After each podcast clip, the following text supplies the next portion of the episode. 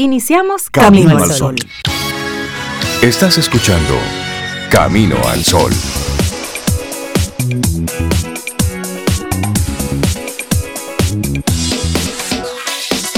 Muy buenos días. Muy buenos días.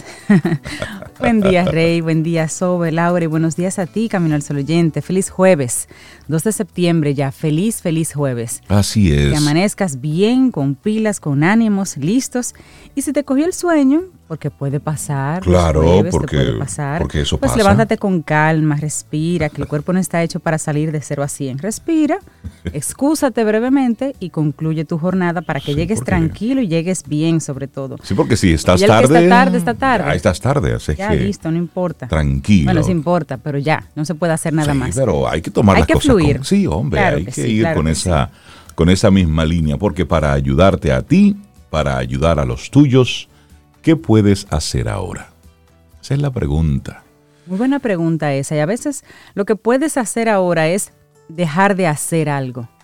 Cambiar un hábito, administrar mejor algún, tal vez el tiempo, administrar algunas cosas, integrar alguna, algún hábito también o algún espacio para otra cosa, em, bajar las revoluciones, Sí, a eso ponle, en algo, ¿sí?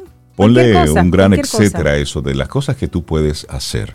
Y bueno, Sobe estará con nosotros acompañándonos desde, desde lo remoto, desde lo virtual. Así es que Sobe, un, un abrazote en, la, en todo lo que te acompaña en el día de hoy. Un abrazote. Bueno, Así nosotros arrancamos nuestro programa dándole un abrazote también a nuestros amigos Camino al Sol oyentes, a los que conectan a través de estación 97.7 FM y también los que a través de caminoalsol.do están ahí y siempre dicen presente. Así es que muchísimas gracias. Y para hoy tenemos, bueno, varios colaboradores que nos van a estar acompañando contenido, contenido de valor. Así es que te invitamos a que no te pierdas ni un momentito de todo lo que va, a estar ocurriendo en este, en este Camino al Sol, en el cual te compartimos de inmediato nuestra actitud propuesta para hoy. Sí, porque como hablamos de que el tema del día es para ayudarte a ti, para, para ayudar a los tuyos, que puedes hacer ahora, pues hay una propuesta y tú luego sigues, sigues agregando las tuyas. Sé feliz ahora, amate ahora, camina hacia adelante ahora. Ahora, en este momento. Y eso, y eso tiene, tiene como lecturas que no debes esperar a nada ni a nadie para iniciar ese propósito, para ser feliz ahora, para conectar contigo ahora. Nadie debe darte permiso, no debes pagarle a nadie por ello, solamente debes tomar la decisión. Sé feliz ahora, amate ahora y camina hacia adelante ahora. Creo que eso es una, una buena actitud para nosotros arrancar nuestro programa. Y comenzamos como siempre con, con música. Sí. Y agradecer a las personas que nos han estado escribiendo a través del WhatsApp, el 849-785-1110, que te agradecemos que recuerdes siempre ese número, 849-785-1110. Y también las personas que conectan con nosotros para fines de producción a nuestro correo electrónico, hola arroba caminoalsol.do. Sabes que me he topado con varias personas en estos días que me dicen, yo a veces escucho el programa por la mitad porque llego a la oficina y entonces se me complica, pero la compensación la logramos porque entran a nuestra página web, caminoalsol.do, y ahí encuentran los contenidos que se han ido socializando durante la semana y los escuchan otra vez. Sí. Una persona me dice, yo los sábados voy limpiando la casa y pongo Camino al Sol a todo", para que en la casa los muchachos lo oigan también. Qué bueno. Qué bueno, gracias por eso. Sí, realmente ese es el, el objetivo de nuestra página web, que puedas luego compartir este, este contenido que vamos ahí clasificando con, con mucho cariño. Arrancamos nuestro programa Camino al Sol con, con música, aunque Sobe físicamente no está hoy con nosotros, ella sí dejó su playlist, ella dejó la Claro. música que, que quiere que coloquemos durante el día. ¿Y les parece si iniciamos entonces con la versión de retro jazz de Amor Narcótico? Así arrancamos nosotros entonces nuestro programa. Buenos días, iniciamos entonces nuestro programa Camino al Sol. Hoy es jueves, te lo digo de nuevo, es jueves y estamos a 2 de septiembre. Buenos días, iniciamos Camino al Sol. Laboratorio Patria Rivas presenta En Camino al Sol, la reflexión del día.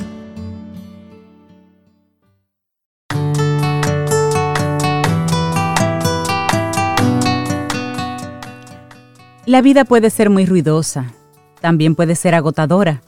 Hay demasiadas cosas que compiten por nuestra atención y a veces, sin darnos cuenta, olvidamos lo importante que es nuestro bienestar. Una frase de Jane Hardy. Gracias por conectar con nosotros en este Camino al Sol. Nuestra reflexión para esta mañana, el oponopono, la técnica de la responsabilidad emocional. Oponopono, recuerda esta palabra, es un concepto antiguo para un mundo moderno. Hace referencia a un arte hawaiano de resolución de problemas cuidando las consecuencias más emocionales de los mismos, esas que muchas veces no tomamos en cuenta. Para ello, debemos ser capaces de pedir perdón. ¿De qué? Sí, de pedir perdón, de corregir, de enmendar y ofrecer bondad. Es al fin y al cabo una estrategia de higiene mental con la que favorecer una adecuada responsabilidad emocional. Bueno, y el oponopono fue una práctica muy arraigada durante siglos en varias islas de la Polinesia, y aunque para ellos tenía una connotación claramente espiritual, el propósito era conectar con la propia divinidad.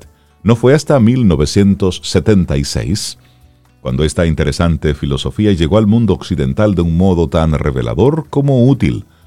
Fue Morna Nalamaku Simeona, una sacerdotisa y sanadora hawaiana quien adoptó el oponopono tradicional a las realidades sociales de la actualidad. Ella fue la que hizo esa, esa adaptación. Dicen que ella, eh, de ella su logro fue un auténtico tesoro, un regalo para el campo del crecimiento personal y ante todo para el mundo de la psicología positiva. Si en el pasado esta práctica se llevaba a cabo de forma grupal con todos los miembros de una familia, en la actualidad se ha individualizado para poder practicarla en todo momento y cuando lo necesitemos. Eh, el oponopono nos permite soltar lastres, reconducir las tensiones, depurar los errores y encauzar todos esos problemas enquistados que tarde o temprano, como ya sabemos, se somatizan en forma de enfermedades, logrando que pueda ser mucho más fácil eh, bueno, con esta técnica podemos lograr salir de todo esto de una forma mucho más eficiente, mucho más efectiva. Claro, además de que el oponopono es una práctica que favorece la convivencia. Los hawaianos creían que las personas estamos conectadas las unas con las otras mediante el aka, A-K-A. Y se trata de una especie de conducto etérico a través del cual fluye la energía de la vida. Ahora bien, en ocasiones ese conducto o canal invisible se debilita o se enferma debido a nuestras diferencias, a problemas que arrastramos del pasado, a las mentiras, a las palabras dichas o a las palabras no dichas. La energía deja de fluir con tanta armonía y entonces ocurre, se surge el malestar, surgen los problemas y surgen los trastornos. El oponopono nos ayuda a sanar ese aka. No solo repara el vínculo con esas personas que son importantes para nosotros, sino que además nos permite recuperar la conexión con nosotros mismos, porque si hay algo que define a esta filosofía es la capacidad de practicar la bondad en su sentido más amplio, así como un perdón activo, un perdón envolvente, que empieza en uno mismo y que sabe reconocer lo que es ético, lo que es virtuoso y lo que es noble. Qué bonito. Así es. Bueno, y queda claro, no obstante, que no estamos ante un tipo de psicología con base científica. Sin embargo, a pesar de su tradición espiritual y no experimental, fue altamente eficaz para resolver diferentes problemas sociales, actos de delincuencia, disputas entre grupos de vecinos, entre familiares, diferentes etnias e incluso problemas existenciales de una buena parte de la comunidad hawaiana. Se sabe, por ejemplo, que el oponopono se implementó en los programas carcelarios con gran éxito. Los ancianos guiaban a los reclusos en esta práctica para resolver tensiones y conflictos, favoreciendo con ello una adecuada catarsis emocional que mejoró la convivencia en las instituciones penitenciarias de Hawái. Pero, ¿cómo aplicar esto del oponopono en la vida diaria? Bueno, el oponopono es el código del perdón y de la responsabilidad emocional. Un hecho que ensalza este tipo de filosofía es la necesidad de que comprendamos algo muy básico. Todo conflicto surge de uno mismo. No debemos buscar culpabilidades externas, no hay que volcar en los demás toda responsabilidad de lo que nos ocurre, nos molesta o nos quita la calma.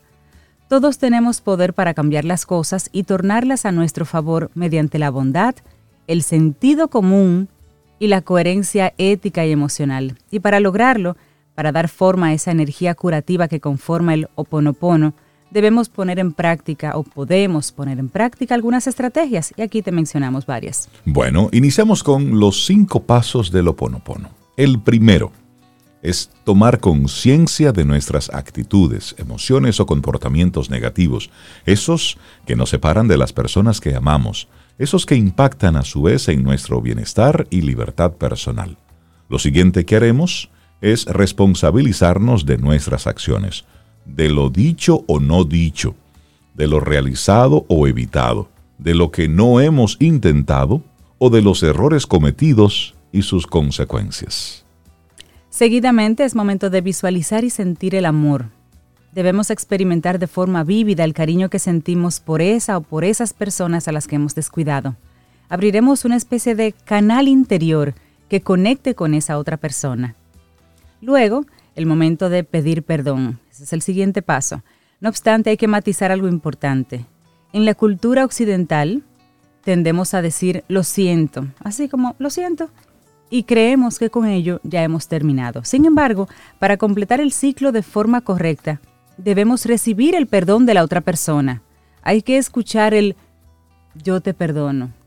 De acuerdo, yo te perdono. Ese es el ciclo completo. Así es. Y bueno, el último paso, y no menos importante, es experimentar entonces la liberación. Los hawaianos decían que cuando el aka vuelve a conectarse entre nosotros al sanar el vínculo, nuestras almas vuelven a estar libres. Es una sensación maravillosa que nos permite sentirnos más plenos, ligeros y preparados para reanudar nuestros caminos con mayor seguridad y sabiduría. El oponopono es, como vemos, un tipo de filosofía excepcional, capaz de garantizar nuestro bienestar y la calidad de nuestras relaciones. Así que vamos a ponerlo en práctica, el oponopono. Y este escrito por Valeria Sabater ha sido nuestra hermosa reflexión en el día de hoy aquí en Camino al Sol. Laboratorio Patria Rivas presentó En Camino al Sol la reflexión del día. Ten un buen día, un buen despertar. Hola. Esto es Camino al Sol. Camino al Sol.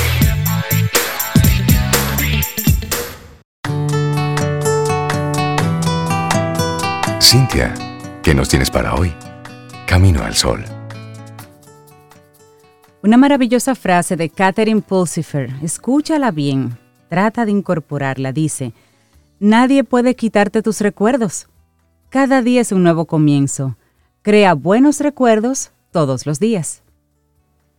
Eso está muy bueno. Y que le damos los, los buenos días, la bienvenida a Fénix Pérez, nuestra coach personal. Fénix, ¿cómo estás? Buen día. Buenos días por la mañana. Aquí estrenando la voz. hablado hasta por los codos y yo todavía no había emitido mi primer sonido para calentar un chingada Qué bueno conectar contigo, Fénix. Bueno, Buenos días. Y hoy nos traes una propuesta interesante. Sentirte bien acelera los resultados. ¿Cómo así? Sí, eh, un, un, temita de nada, eso. tú sabes, eso. Para el que quiere. Para el que quiere. Una opción, una opción, una sugerencia. Sentirte el que se quiere sentir bien. Exacto. ¿Cómo fue? Porque sentirte bien acelera los, los, resultados. Eso es una, eso es una técnica que estás dando, un tip ahí para que la gente lo coja rápidamente.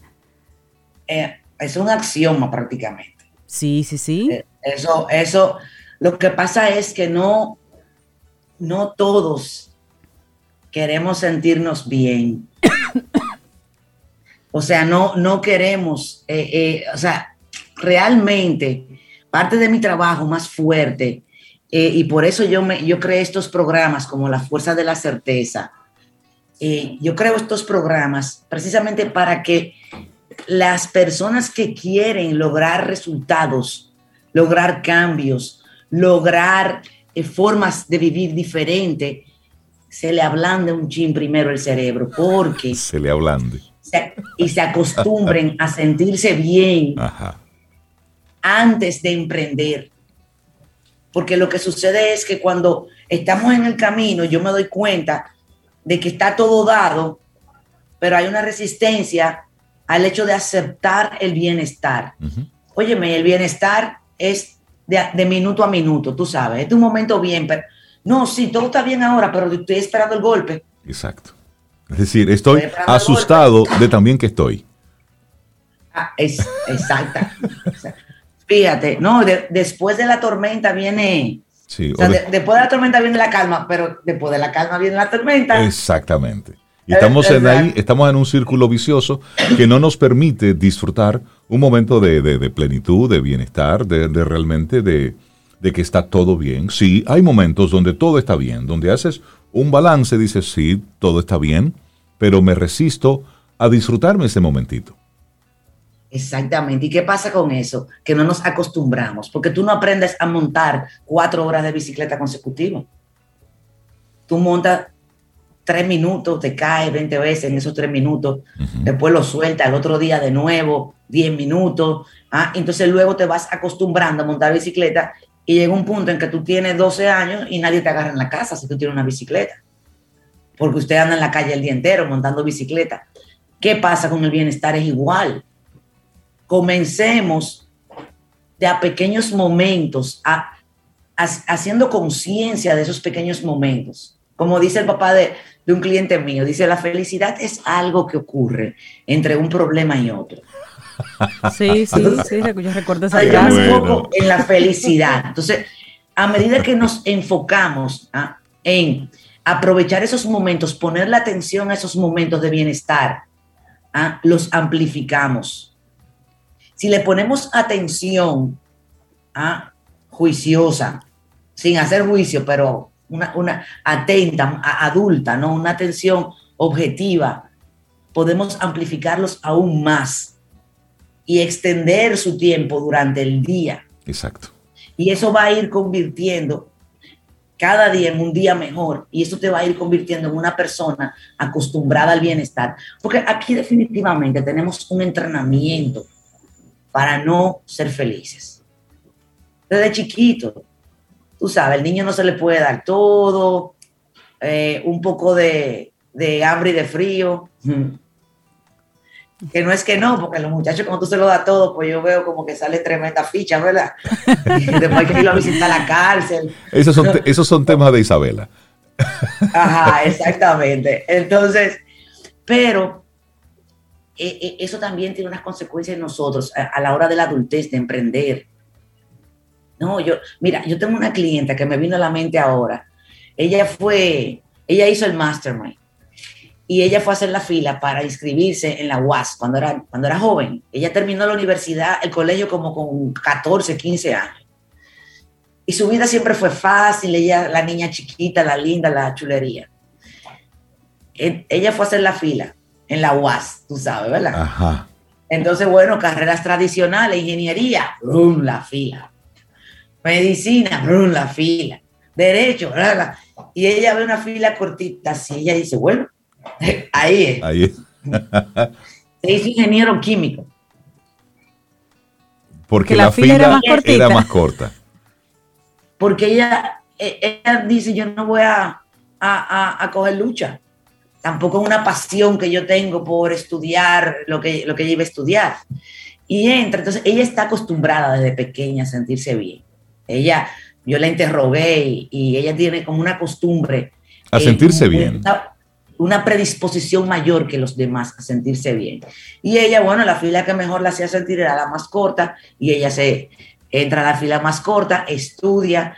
Inmediatamente, en menos de un año, tenía un empleo en una corporación internacional gigante.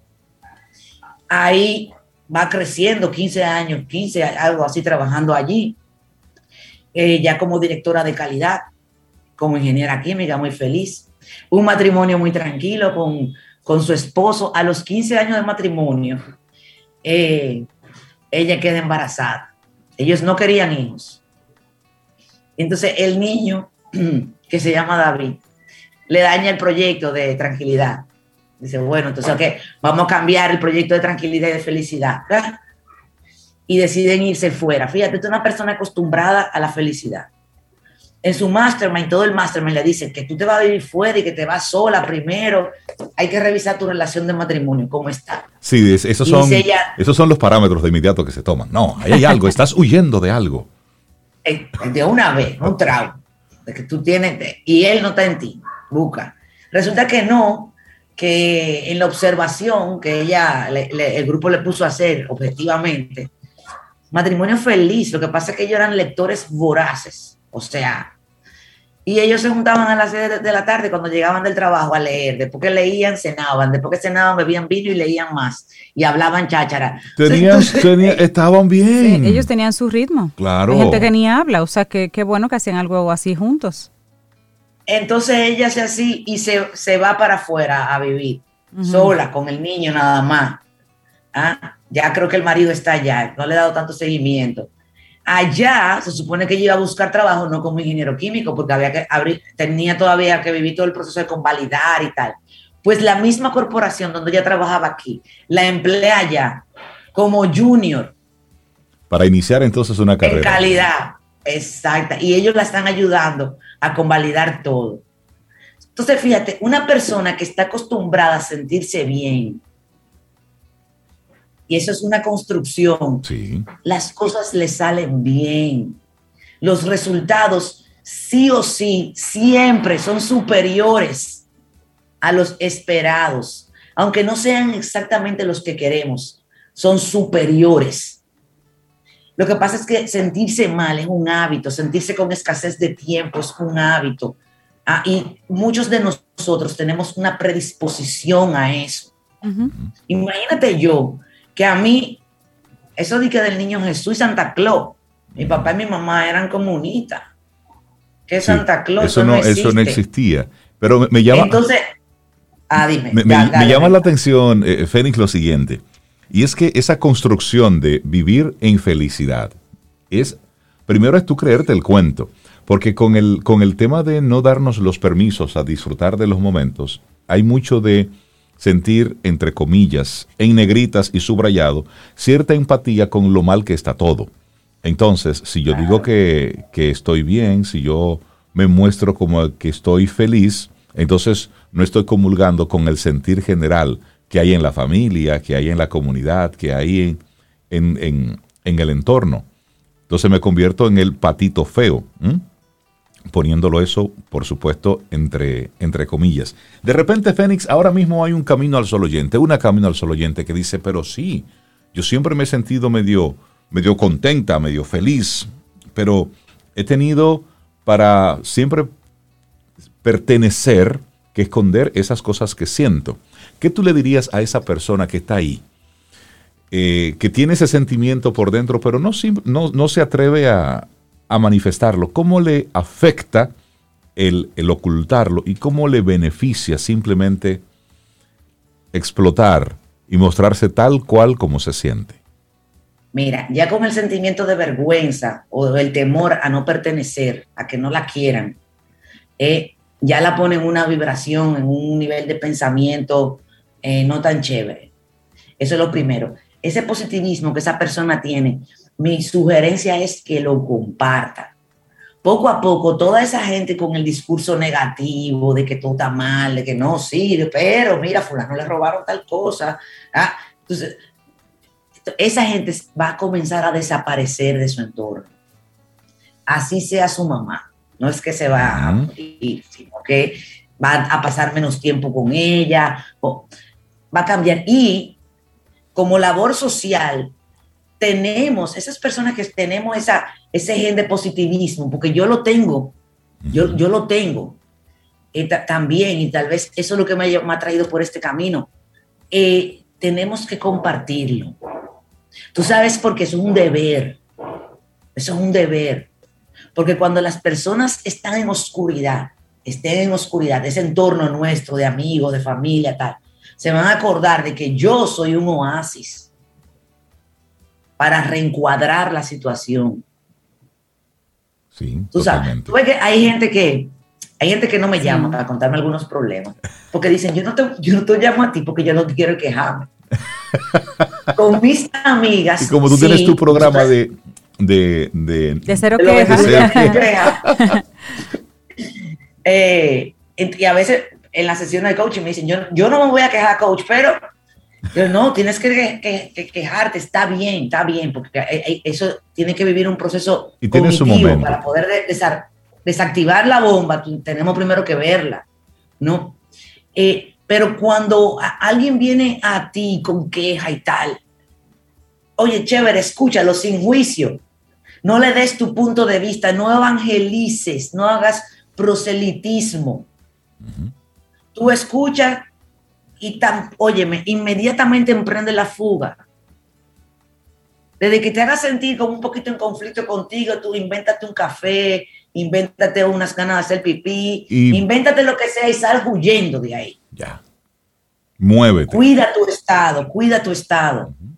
Y esto no es una cosa esotérica ni nada, o sea, a nivel químico, nosotros creamos, tenemos el poder de crear y de eso va la fuerza de la certeza, de crear, tenemos el poder de crear intelectualmente la predisposición química del cerebro y del cuerpo a estar bien, a ampliar esos momentos, a orientar nuestro sesgo de atención a factores convenientes, porque hay personas que, qué sé yo, que están viendo la noticia todo el tiempo, que están al tanto de todos los robos de la ciudad, robos de celulares.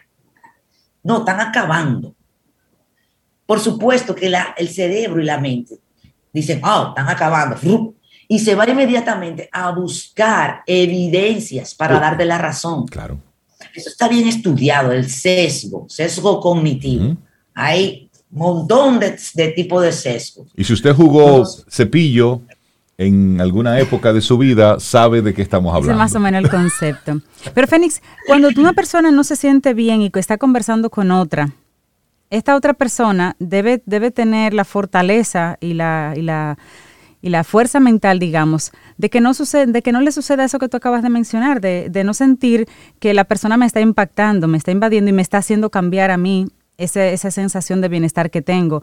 ¿Cómo yo puedo, qué herramienta yo puedo utilizar? Yo que tenga de alguna forma, qué sé yo, la personalidad, eh, que facilite que personas se me acerquen a decirme, a contarme, ¿cómo yo puedo eh, ayudarme de alguna manera para escuchar, para tratar de ser luz, sin que eso me haga daño a mí, sin que me sin que toda esa gente contándome esas cosas cambie mi perspectiva, sino que al contrario, yo la pueda sostener para que pueda seguir siendo, si se quiere, un poquito de luz para esas personas.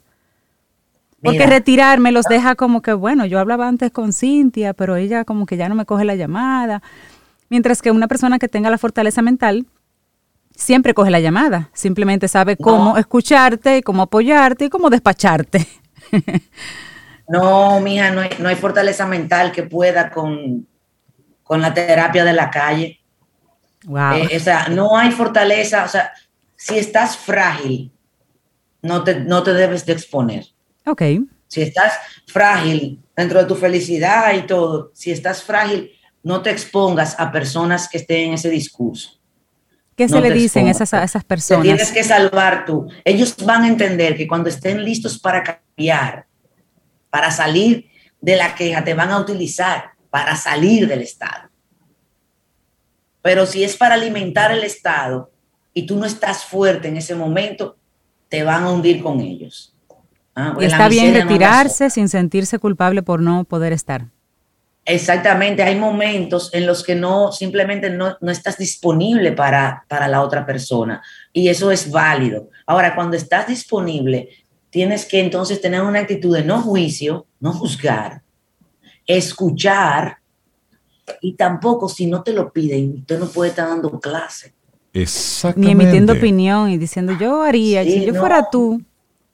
No evangelice, no evangelice para nada. Óyeme, el proselitismo, eh, la gente llegará con tu ejemplo.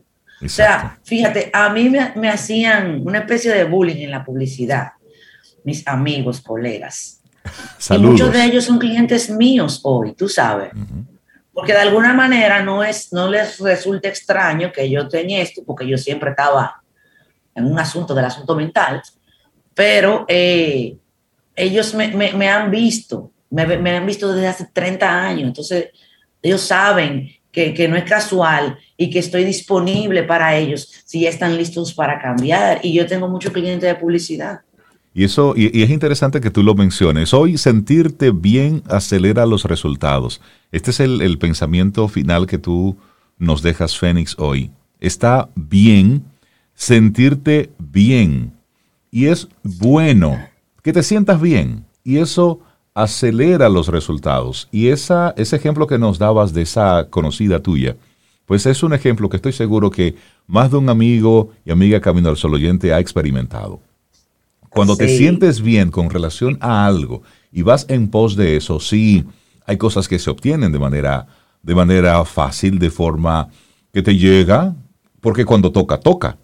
Es decir, y no te tienes que sentir mal por eso, no. Es decir, si usted hizo, usted, usted está haciendo la tarea, usted está estudiando y está haciendo la tarea de forma juiciosa y entrega tiempo, tiene una buena nota, no para que tú te sientas mal, esa es la consecuencia de un esfuerzo realizado. Si usted en un trabajo tiene una participación destacada y por eso viene un ascenso, un reconocimiento, no te sientas mal. Usted ha hecho lo que tiene que hacer y se lo están reconociendo. Póngase contento, disfrútese eso. Si tiene una relación de pareja y está todo chévere, usted pone su 100% de, sí, yo quiero estar con esta persona, pues no te sientas mal si las parejas de tu entorno, las cosas no están yendo bien. No, es que tú estás trabajando la tuya. Es decir, si usted está haciendo la tarea, póngase contento, disfrútese eso, porque eso no hace más que llamar a más cosas positivas. ¿Cierto, profesora? Así, así, así mismo, mi dotado alumno. ya, ya sé, te me di ahí. la gente que quiera conectar contigo. Mira, para conectar conmigo por el correo electrónico fénix arroba Póngame ahí que es Camino al Solo Oyente. Ayer comenzamos la fuerza de la certeza. Estás a tiempo para entrar y comenzar a conocer y dominar tu mente, porque todo esto que hemos hablado hoy tiene un fundamento en hormonas, en procesos sinápticos, en, el manejo del seso. Entonces, todo eso lo manejamos en la fuerza de la certeza. Me pueden escribir solo los caminos solo oyentes. Eso. Al WhatsApp 809-307-6610. Y me ponen ahí, soy Camino al Solo Oyente, que le vamos a un cariño. Ay, que tu grupito, tu grupito, grupito es poderoso. la fuerza de la certeza, que estamos de verdad, mira, Qué bueno. Qué bueno, Fénix. Herramientas para crecer, así es. Fénix, que tengas un día, un, día precioso. Ay, un saludo ¿A quién? A Rocío, fiel oyente. Ah, pues, pues le mandamos entonces un... ¿A Rocío? Un abrazo a Rocío. Rocío. Ella sabe quién es Rocío con este. Sí, sí, sí, nosotros también sabemos quién es. Un gran abrazo. Un abrazo. Fénix, que tengas un excelente día y te despedimos con música.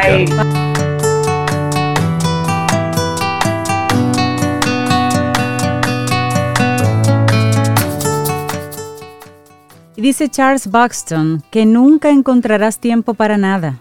Si quieres tiempo, debes hacerlo. Si quieres tiempo, eso es así, señor. Hay que, hay que fabricarlo, buscarle la vuelta. Búsquele la vuelta, haga espacio, deje de, deje de hacer cosas, póngalo más corto. Bueno, hay que moverse ahí. Darle los buenos días, la bienvenida al actor, productor dominicano Richard Douglas con su opinión personal. Richard, buen día, ¿cómo estás? Buen día, encantado una vez más de estar con ustedes y con los Caminos al Sol oyentes y más, y agradeciendo esta oportunidad que me dan ustedes y Supermercados Nacional de poder llevarle estas opiniones sobre las producciones ya eh, exhibidas y el, el, trabajo actoral en las mismas. Hoy voy a, a proponerles una película dominicana. Mm. Hay una película dominicana que se rodó hace casi un año y medio que se llama Sin Aliento. Sin Aliento es una película dominicana que está dirigida y producida por Héctor Alessandro. Héctor Alessandro, como su nombre lo dice, es un italiano que se dominicanizó. Pero no se dominicanizó a nivel legal y jurídico, sino que se dominicanizó porque se enamoró de este país y se comporta como un buen dominicano. Ya Héctor ha, hecho varias producciones cinematográficas.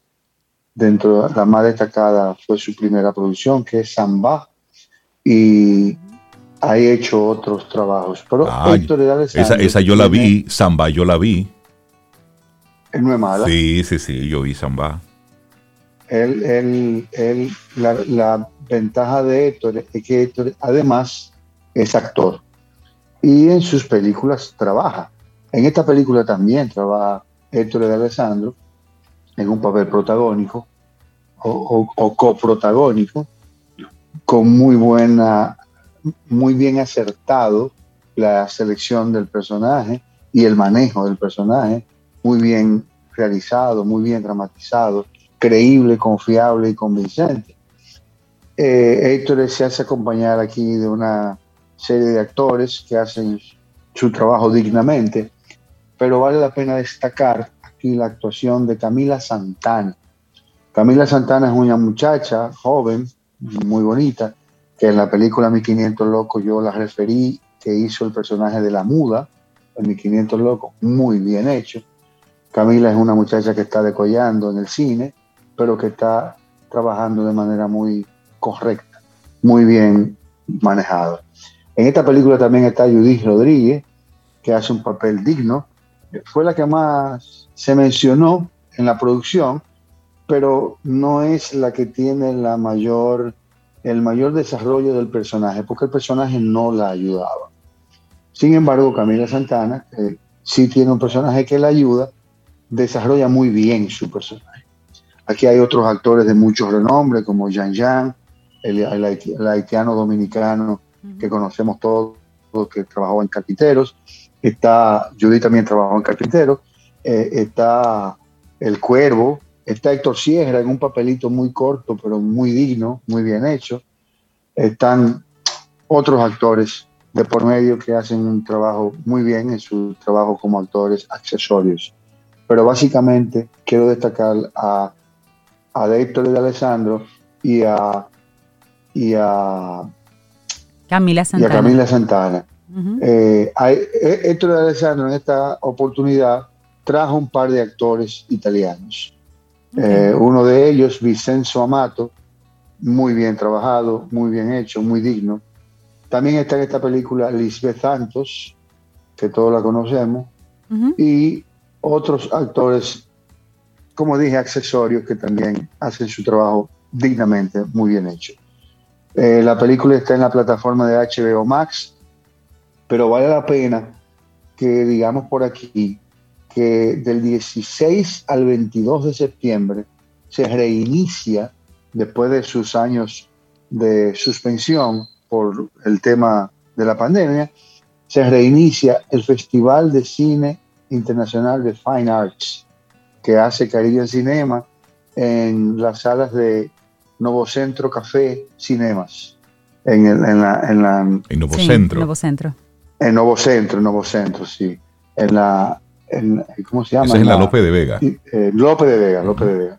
Entonces, del 16 al 22 iba a tener muchas películas dominicanas que no han podido exhibirse porque no ha habido cine. Entonces, si no hay sala de cine abierta, no han podido tener su exhibición. Dentro de esas películas hay una película que se llama La Rasante, que es una película en la que yo trabajo protagonizando. Desde ya los estoy invitando para que no se la pierdan, la puedan ver y puedan ser ustedes los que me den su opinión personal. Ah. que seguro será maravillosa. Eh, no se pierdan el Festival de Fine Arts que vuelve gracias a, esta apertura que tenemos de los, de los cines del 16 al 22. No se pierdan eh, Sin Aliento de, de Héctor de Alessandro y no se pierdan la actuación de Camila Santana. Muy buena, se las recomiendo. Gracias a ustedes y a Supermercado Nacional por esta oportunidad. Buenísimo. Y Richard, gracias a ti. Cada, cada semana se suman personas que esperan tu opinión para tomar la decisión de qué ver en ese fin de semana. No solamente eh, desde nuestro rincón aquí en República Dominicana, sino eh, oyentes internacionales conectados de diferentes partes que están siempre esperando la recomendación de Richard para ver para ver una, para de repente irse por una nueva experiencia, porque es muy normal que cuando tú estás eh, metido en algún tipo de arte, de literatura, leas lo mismo. Si es cine, pues tiendas a ver lo mismo. Entonces, cuando vienen sugerencias como las que tú haces, pues uno se atreve a, a experimentar con algún género diferente, con algún actor, un actor nuevo. Así que ya sabes que tus seguidores van cada semana en aumento. Eso para mí es muy gratificante. Qué bueno.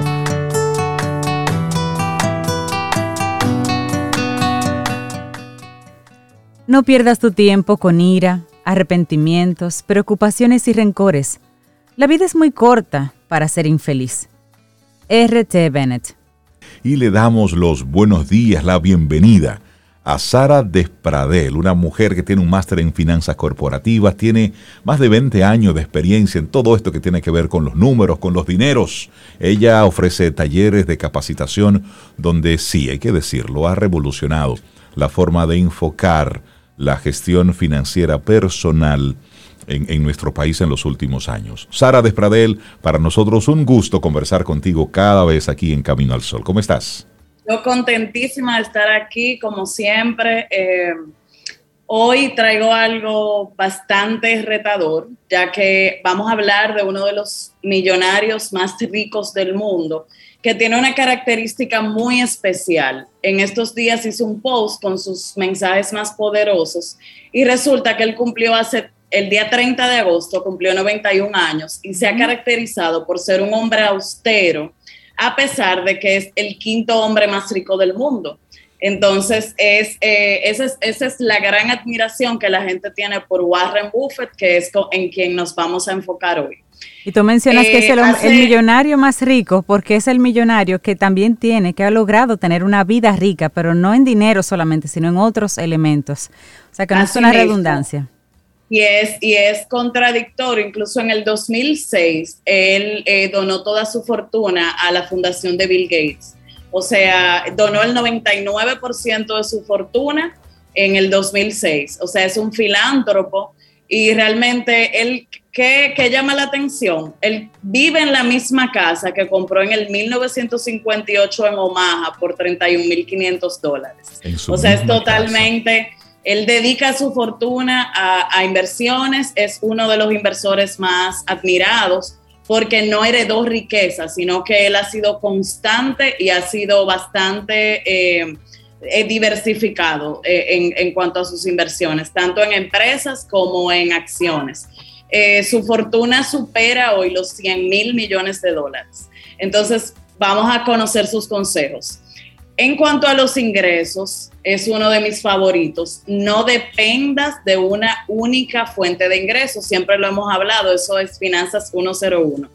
Y utiliza inversiones para crear esa segunda fuente. O sea, una prioridad financiera debería ser que hagas una primera inversión para que esa inversión te permita, te permita luego cosechar rendimientos. Ese es un buen enfoque para cualquier persona. El segundo consejo que da Warren Buffett es que al gastar, si compras cosas que no necesitas, vas a terminar vendiendo pronto las cosas que sí necesitas. Que sí necesitas. Mientras menos presión tengamos de, esa apariencia, de esa riqueza aparente, de, esa, de ese demostrar hacia la sociedad, realmente seremos más ricos. Y he conocido muchas personas, ahí viene también cómo uno puede atacar el tema del desapego si tú compras algo que de verdad te gusta, pero no lo puedes comprar en ese momento, vas a tener que a la mala practicar ese desapego, que es desprenderte de algo que amas. Entonces, si tú te puedes evitar ese dolor, eh, mi sugerencia es que tengas las cosas cuando realmente las puedas costear. Tú sabes que esa, y esa conecta muy bien con una frase que yo escuché de, de Warren Buffett hace muchos años, que decía, si tú eh, vas a un lugar y tú preguntas por el precio, no estás preparado para eso que tú necesitas. Exacto, exacto. O sea, cuando tú estás listo, no tienes problema con el precio. Exactamente. Hay, hay, también algunas eh, corrientes que dicen que cuando tú puedes comprar algo dos veces, es para ti. Mm, ah, ese, no lo conocía. asumir el costo de eso dos, veces, eh, lo puedes comprar. Entonces, con relación al ahorro, algo súper importante, no ahorres lo que te quede luego de gastar, sino que gasta lo que te sobre luego de ahorrar. Promuevo mucho eso, págate a ti primero. Estamos justo, hay personas que acaban de cobrar su quincena o su, o su mes saca automáticamente ese ahorro, págate, automatízalo y ya luego tú vas a gastar luego de cubrir esa cuota de ahorro. Así es más fácil, así el ahorro realmente sucede. Pero lo generalmente se ata a, que fluya en el mes y entonces eh, se quedan en nuestras intenciones, pero no en la realidad. El punto número cuatro, al tomar riesgo, nunca pruebes la profundidad del río con ambos pies. O sea, siempre ten, un, un precaución. Ve con cautela, entra un palito a ver. Con cautela, al pasito. Y, yo le agregaría esto, no inviertas en nada que no conoces y tampoco te apresures eh, a querer volar etapas. O sea, muchas veces en una inversión somos tan agresivos que entonces perdemos la, rentabilidad que en ese momento se pudiera tener por, por ir más lejos o más, o, más fuerte de lo que podemos eh, afrontar en ese momento. El punto número cinco, en cuanto a las expectativas, eso funciona no solamente con las finanzas, sino con las relaciones. Eh, no esperes, la honestidad es un regalo muy caro, no lo esperes de personas baratas. Entonces, eh, al igual que con un negocio, en, o sea, en todo aplica ese tema de las, de las expectativas, porque a veces tener expectativas muy elevadas o tener em, muchas veces hacemos, por ejemplo, un plan de negocio o un plan financiero con exceso de optimismo, con expectativas como que todo va a estar perfecto. Y si algo nos ha enseñado eh, el COVID es entender que todo puede cambiar, que todo se puede transformar. Y entonces tenemos que siempre tener un poquito de... Él se nota que no es el más arriesgado y nunca lo ha sido. Entonces eso, eso, eso le ha permitido eh, no tener grandes fracasos. En el punto 7, paciencia. Sin importar cuán grande sea tu talento o tu esfuerzo, tienes que entender que algunas cosas necesitan tiempo. Un bebé no nace en un mes, o sea, toma nueve meses gestar. Y hay muchos negocios, muchos emprendimientos, uno quiere que corran antes de gatear. Y asimismo, personalmente, he visto muchos eh, eh, sobre todo mientras más jóvenes queremos resultados inmediatos. O sea, vivimos en una época donde quiero rebajar 50 libras, me opero y al mes tengo esas 50 libras menos. Eh, y lo mismo con, o sea, apelamos a soluciones instantáneas. el inmediatismo. El, lo quiero todo y lo quiero y lo quiero ya. Y no, y, no estoy dispuesto a eh, pagar el tiempo. Fácil tú ser constante con pequeñas sumas, respetarlas, y entonces así vas a lograr cualquier, cualquier plan de inversión a largo plazo. Has dicho algo interesante y es que Warren Buffett, él eh, es conservador. Siempre, sí, es conservador. y él siempre, siempre lo ha sido y lo ha demostrado en cada una de sus acciones. Pero él es uno de los hombres más ricos del mundo. Así, siendo conservador, a poquito. Esperando. A no, y aparenta, o sea, no aparenta, tú no sé, o sea, no, nunca imaginarías que es un hombre de tantos millones. es, la realidad. Y ahí es, y es conectar precisamente con, con el respeto al, dinero, eso es por un lado, y por otro, eh, entender que los tiempos, es decir, hay algo que te da el tiempo la experiencia, la del tiempo, la paciencia, el saber esperar el momento adecuado. Eh, Sara, hoy nos dejas siete mega consejos, de verdad que sí.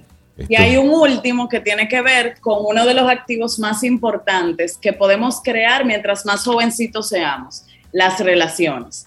Esas relaciones te pueden elevar, te pueden retar, tanto como sean eh, realmente relaciones que aporten y tienes, eh, siempre se dice que tienes que revisar tu círculo y ese círculo realmente va a ser, eh, puede ser el que te estanque, el que te atrase financieramente o el que te motive a elevarte. Y se dice mucho que trates de que en tu círculo el menos rico seas tú porque eso te va siempre a, te va a, retar. ponerte a agilizar eh, financieramente. Y además las conversaciones. Ahí están los consejos creo que todos los, los podemos aplicar y, e ir haciendo un check en cuanto a cuál pudiéramos mejorar en nuestra vida, porque entiendo que todos son determinantes para tener una mejor, eh, un, mejor avance financiero. Claro. Sara Despradel, nos dejas sin palabras, solamente para aplicar porque eso es lo que tenemos que hacer, ir aplicando cada uno de esos consejos. A la obra, sí claro, la gente que quiera conectar con contigo, Sara, tú estás acompañando eh, parejas, acompaña personas individuales, eh, emprendedores en ese proceso de estructurar bien su dinámica económica bueno, personal. Antes eh, estamos en un buen momento porque al año le quedan cuatro meses y todavía podemos hacer un cambio financiero. Entonces, el día 15 de septiembre tengo un encuentro presencial con un cupo bien limitado, respetando espacios. Vamos a aprender a potenciar las finanzas. Va a ser eh, presencial el día 15. Realmente la energía presencial, eso no tiene madre. O sea, a mí me encanta. y el público también, cuando nos juntamos presencial, es maravilloso. Y el día 16, esa misma charla la vamos a tener online. Para el que tengo ya muchos muchos seguidores fuera del país y así pueden participar esa, esa, ese es como el avance básico para quien necesite orden, quien está perdido o, o quien desea mejorar en todos los aspectos financieros. Y el día 30 hay algo que le encanta a la gente, que hay mucho miedo y desconocimiento, es el tema de inversiones. Lo repetimos solamente para aprender a invertir, tanto en inmuebles como en mercado de valores en República Dominicana, conocer qué hay en el momento y cómo yo lo adapto a crear un plan. Excelente, excelente. Sara Despradel, la gente que, quiere, que quiere conectar contigo. Eh, pueden seguirme en eh, el correo es sarafinanzas.gmail.com y por mis redes, Sara Despradel M, ahí con todo el mundo les respondo y estoy pendiente. Excelente, Sara, gracias por ese tema de hoy. Siete consejos millonarios de Warren Buffett. Hay que tomarlos de ahí, de la fuente. Bueno, yo escuchaba a Sara y aquí estaba con lápiz y papel, tomando notas para fijarlo Sara, que tengas un excelente día. Muchísimas gracias. Un abrazo. Gracias. Ten un buen día, un buen despertar. Hola. Esto es Camino al Sol. Camino al Sol.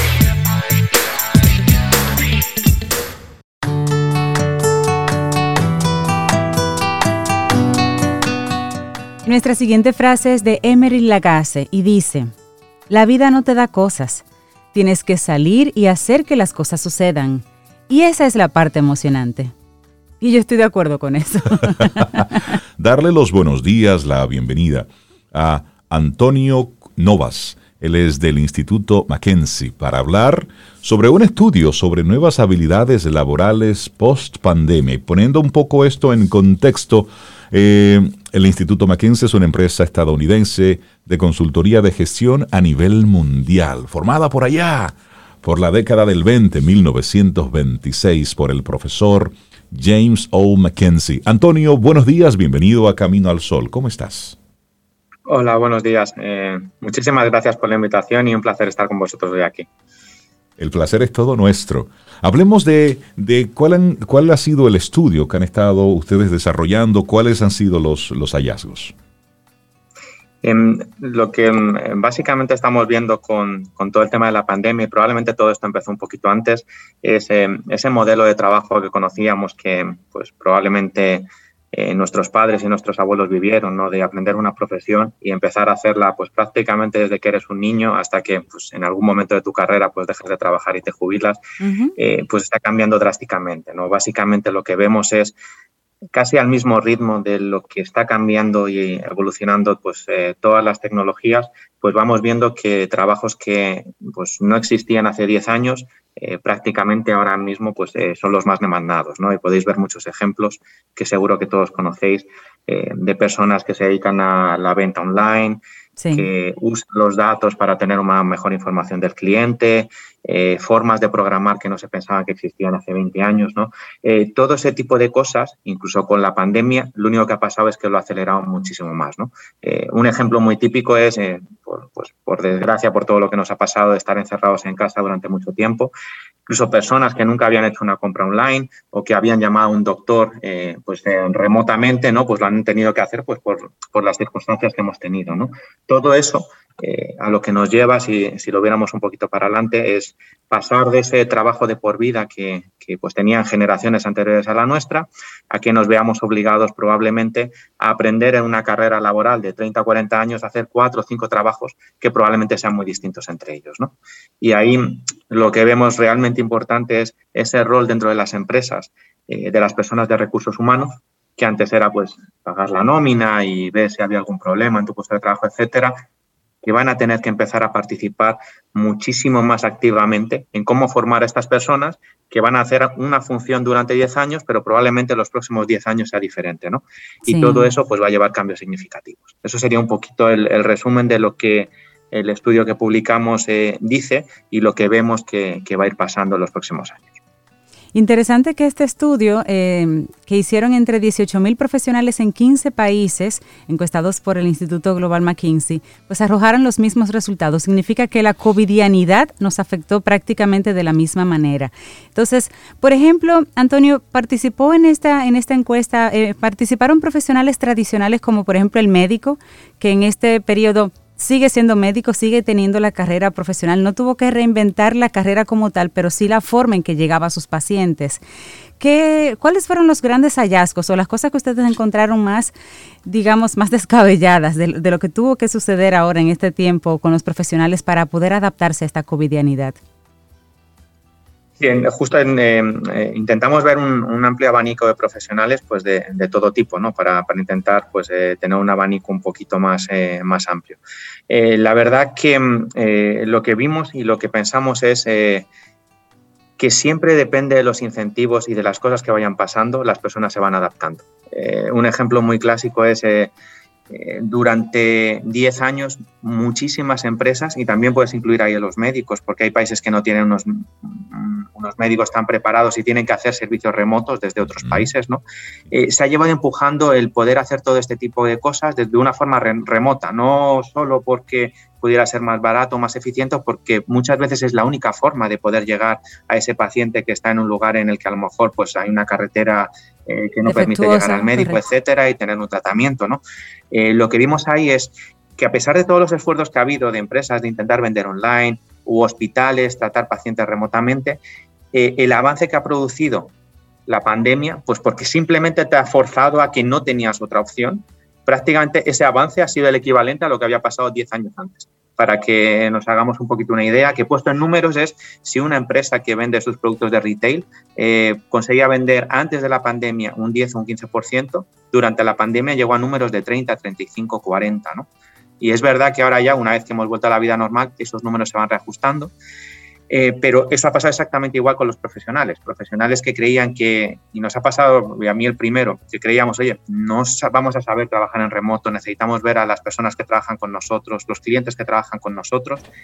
Oye, pues, pues sí se puede hacer, ¿no? Probablemente ahora que ya eh, pues la pandemia lo peor, ya estamos mucho más cerca del final que del principio, espero. Eh, yo creo que lo esperamos todos eh, pues vamos a llegar a unos modelos un poco más mixtos, ¿no? En el que pues probablemente tengamos mucha mayor flexibilidad en cuánto tiempo podemos estar en persona, cuánto tiempo podemos hacerlo en remoto, ¿no? Y esos cambios que hay en las profesiones, eh, pues los vamos a ir viendo, ¿no? Eh, esas profesiones que por la razón que fuera, personas que ya tienen 15 o 20 años de experiencia, cuando ya has hecho algo toda la vida y, realmente te sientes cómodo, es difícil cambiarlo, ¿no? Pero viendo que puedes cambiarlo y viendo que estás forzado a cambiarlo, yo creo que esto va a hacer que, sea un poquito más fácil eh, esa función de las personas de recursos humanos y de esos profesionales que tienen que ir cambiando su función. Y al mismo tiempo, Antonio, tenemos por delante varios retos eh, interesantes y uno de ellos es lo que está ocurriendo con, con muchos empleados que se acomodaron muy rápido a la virtualidad, se acomodaron muy rápido a lo remoto. De hecho, algunos en algunos países hasta cambiaron de localidad. Por ejemplo, en Estados Unidos, algunas personas salieron despavoridas desde Nueva York ciudad muy cara, y se fueron para otros lugares más económicos. Eh, y donde el clima a lo mejor es mucho más benevolente. Y entonces cuando les hablan de volver a la presencialidad, pues dicen, pues mire, yo o sigo trabajando desde casa o prefiero renunciar. Entonces supone un reto para las empresas ante esa probadita que ya tuvimos y hay algunas áreas en las que sí tú puedes seguir trabajando en remoto. Dentro de esos hallazgos, ¿cómo, cómo ustedes situaron eh, este, este, tipo de, de eventos que se están convirtiendo en un dolor de cabeza para el Departamento de Recursos Humanos. Sin duda, Rinaldo, esa, esa pregunta la, estamos discutiendo muchísimo en, los últimos meses. ¿no? Eh, si quieres, eh, por ponerte un ejemplo, yo creo que lo has, eh, lo has, explicado muy bien. Hay empresas que se han ido un poquito cada uno a unos extremos. Hay muchas empresas, sobre todo en California, con muchos desarrolladores, etcétera. Por ejemplo, ya lo ha dicho Amazon, que para ellos da igual donde trabajes, puedes hacerlo como quieras y que eso no va a cambiar y que tú eliges, ¿no? Y eso es un extremo de, la flexibilidad del remoto, que esos, esas personas que quieran hacerlo lo podrán hacer.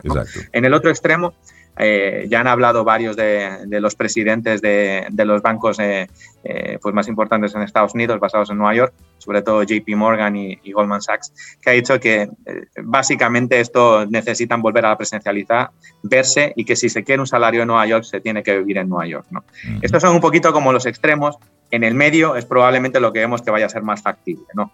Hay muchas empresas que están viendo su plan de cómo va a ser esto. Es verdad que hay personas que se sienten muy a gusto eh, con este modelo, pero también hay otras que no, que se sienten solos, que incluso incrementa eh, la poca integración dentro de equipos, etcétera. Y, lo que se ve es que esos modelos, lo normal que vaya a pasar es que vayamos a modelos mixtos, ¿no? En el que sí que es importante tener presencialidad, Tú, si tú tienes tu equipo, por ejemplo, con el que has trabajado 15 años, no pasa nada porque en 6 meses o 12 no lo veas, lo veas solo por la pantalla del ordenador, os conocéis y puedes trabajar. Pero todas esas personas nuevas que llegan y se incorporan al mercado laboral, cuando cambias de trabajo, cuando tu equipo se mueve, tus clientes van cambiando, es muy difícil eh, crear esas relaciones pues, de largo plazo y de confianza si nunca te ves, ¿no? Con lo cual, probablemente esos modelos mixtos que por imaginarme algo sería, pues a lo mejor estoy tres o cuatro días en la oficina y el viernes o el lunes, pues eh, dependiendo de cada empresa, decidimos que hacemos todo, pues esa reunión conjunta de equipo la hacemos remota, estamos más a gusto en un lugar pues o más cercano a la playa o con que estemos más a gusto, pero lo hacemos poco a poco, ¿no? Y sí que mantenemos ese contacto personal. E-, eso es lo que nosotros vemos, ese modelo mixto que será el que se imponga. Antonio, estuve leyendo el otro día que también hay un grupo de personas que se han dado cuenta en este tiempo de pandemia y de trabajo remoto que, que no les gusta su trabajo que se han dado cuenta en este proceso remoto que no les gusta su trabajo, que lo que les gustaba era la oficina, el ambiente, ah. los compañeros, el lugar. Pero no la función. Pero de manera remota, sin esos alicientes, digamos, se han dado cuenta que no, esto no es lo que yo quiero. Lo quiero y lo hago si estoy allá, pero remoto no. Esa es otra, esa es otra variable con la que van a tener que lidiar ahora en los departamentos de recursos humanos. Sin duda. Eh, de hecho, eh, algo que, recuerdo cuando yo empecé a trabajar es que una cosa que me decía mucho, y yo creo que aplica mucho aquí, es que más importante que exactamente en qué industria trabajes o qué función tengas, eh, lo que te va a hacer más o menos feliz en tu trabajo es con el grupo de personas con el que estés. Siempre busques personas con las que te sientes más eh, pues más a gusto, que puedas compartir más cosas y eso hace que el trabajo no sea secundario, pero sea algo que viene dentro de un conjunto y te permite hacerlo de una forma diferente. Yo creo que si a eso le sumas, eh, y yo creo que ha pasado mucho más también, esto no, no tenemos los datos, ¿no? Pero eh, si pensáis en los ejemplos más próximos, eh, esas personas que se han tenido que quedar encerrados en casa han tenido muchísimo tiempo para pensar, han tenido mucho más tiempo para reflexionar, has visto cosas que han pasado al lado tuyo que ninguno imaginaba que esto pudiera pasar, porque la última vez que pasó fue hace 100 años que, estuvieras encerrado por un virus. Yo creo que muchas personas han reflexionado mucho más allá, no solo del trabajo, ¿no? y entonces han puesto todo en conjunto y algunos de ellos dicen, oye, ¿qué estoy haciendo si de verdad este trabajo no me gusta? Probablemente lo llevarán pensando tiempo, pero cuanto más tiempo has pasado y viendo las cosas que han pasado alrededor tuyo, pues probablemente decidas hacer otro tipo de cosas. ¿no? Y eso que decías, Cintia, de eh, si nosotros estamos con, más gente, pues tomas un café, puedes hablar de algo diferente, eh, yo creo que eso pues pasa un poco a segundo plano. Cuando estás delante de la pantalla del ordenador, es que prácticamente no te da tiempo a saber ni qué ha hecho esta persona, ni si está bien, ni esos comentarios que te dicen, oye, estoy bien, mira, mis hijos han ido al colegio, cualquier cosa. Hemos pasado a ser muy, muy, muy eficientes delante del ordenador, pero prácticamente robots. Y cuando pierdes todo eso, probablemente muchas personas han dicho, oye, ¿qué estoy haciendo? Voy a replantearme muchas cosas. ¿no? Por supuesto, cambia el sentido de la vida. Antonio, si algún amigo, amiga Camino al Sol oyente quisiera tener más detalles sobre, sobre esta investigación, ¿está disponible? ¿La gente puede eh, tener el documento? ¿Cómo puede ponerse en contacto con, con el instituto? Sí, nosotros eh, somos una, firma de consultoría que eh, trabajamos en, pues, con, grandes empresas en, la definición de la estrategia, sus planes financieros, etcétera. Y adicional a eso, que es de donde viene este documento y otros muchos, creamos hace tiempo el McKinsey Global Institute. Esto es simplemente yendo online, eh, publicamos un montón de, estudios de tendencias macroeconómicas ¿no? y de tendencias de negocios. ¿no? Este es uno de ellos. Están todos disponibles online pueden buscarlos por, eh, por topic o los pueden buscar a lo mejor por autor. Están todos disponibles, están todos abiertos y es pues un, un, instituto que creamos hace más de 15 años que lo que creemos y lo que queremos es eh, pues ayudar a personas y gobiernos a que piensen un poquito más. Por eso facilitamos todo este tipo de información porque eh, por ejemplo, en este tema hay muchas medidas que también pues, los gobiernos pueden tomar o no. ¿Cómo vamos a flexibilizar el trabajo o no? ¿Cuáles son las carreras del futuro y cómo ayudamos a que nuestras personas jóvenes que salen eh, pues, de la universidad tengan más opciones de tener trabajo, por ejemplo, o en Dominicana o fuera del país? ¿no? Eh, todo ese tipo de cosas están disponibles online. Ahí tenéis exactamente en la página de McKinsey Global Institute toda esta información y también cualquier cosa, pues por favor decirnos. Nosotros eh, llevamos trabajando más de 25 años en la isla y decidimos abrir la oficina hace un año, en el mes de marzo. No fue el mejor timing, la abrimos y casi nos la cerró el COVID, pero la verdad que remotamente funcionó todo muy bien y pudimos seguir con, no con la vida normal, normal que conocíamos, pero sí con nuestro, con nuestro ritmo de trabajo. Buenísimo. Claro, qué bueno. Bueno, pues darle las gracias a Antonio Novas del Instituto Mackenzie por conversarnos sobre, eh, sobre estas investigaciones que han estado realizando, los hallazgos, y esperamos tener una nueva conversación contigo, Antonio, en otro momento aquí en Camino al Sol. Siempre bienvenido. Por supuesto, muchísimas gracias y cuando queráis. Un placer.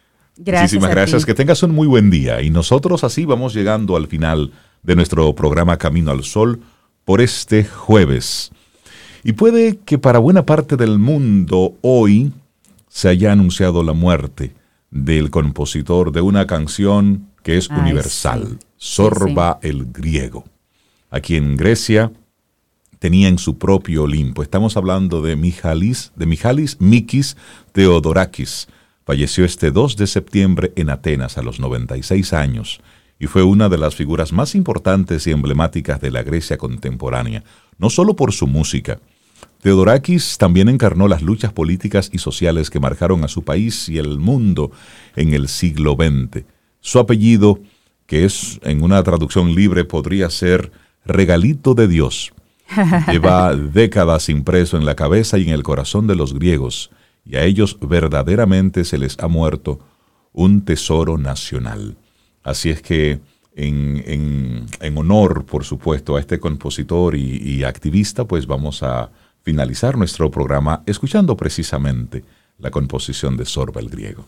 Y esperamos que haya tenido, bueno, bueno, Hablemos de que, de, que, de que haya tenido un seguro de vida para esa hermosa carrera y la familia que deja, porque recuerdas la importancia del seguro de vida, que eso lo estuvimos hablando en esta semana, Rey, y es para no dejarlo de comentar, cuando ocurre una pérdida, que no siempre es que la persona fallezca, sino que puede ser una enfermedad, la familia se afecta emocional y económicamente, y este seguro aprendimos que entra como una garantía patrimonial a los familiares velando por la estabilidad económica. Esto lo aprendimos ayer en el segmento Quien Pregunte Aprende con Escuela Sura, que siempre queremos recomendarte que lo sigas. Y ya estamos preparando el siguiente tema. Y esperamos que hayas disfrutado del contenido del día de hoy. Recuerda nuestras vías para mantenernos en contacto. Hola arroba caminoalsol.do. Visita nuestra web y amplía más de nuestro contenido. Caminoalsol.do. Hasta, una, próxima, edición. Y pásala bien.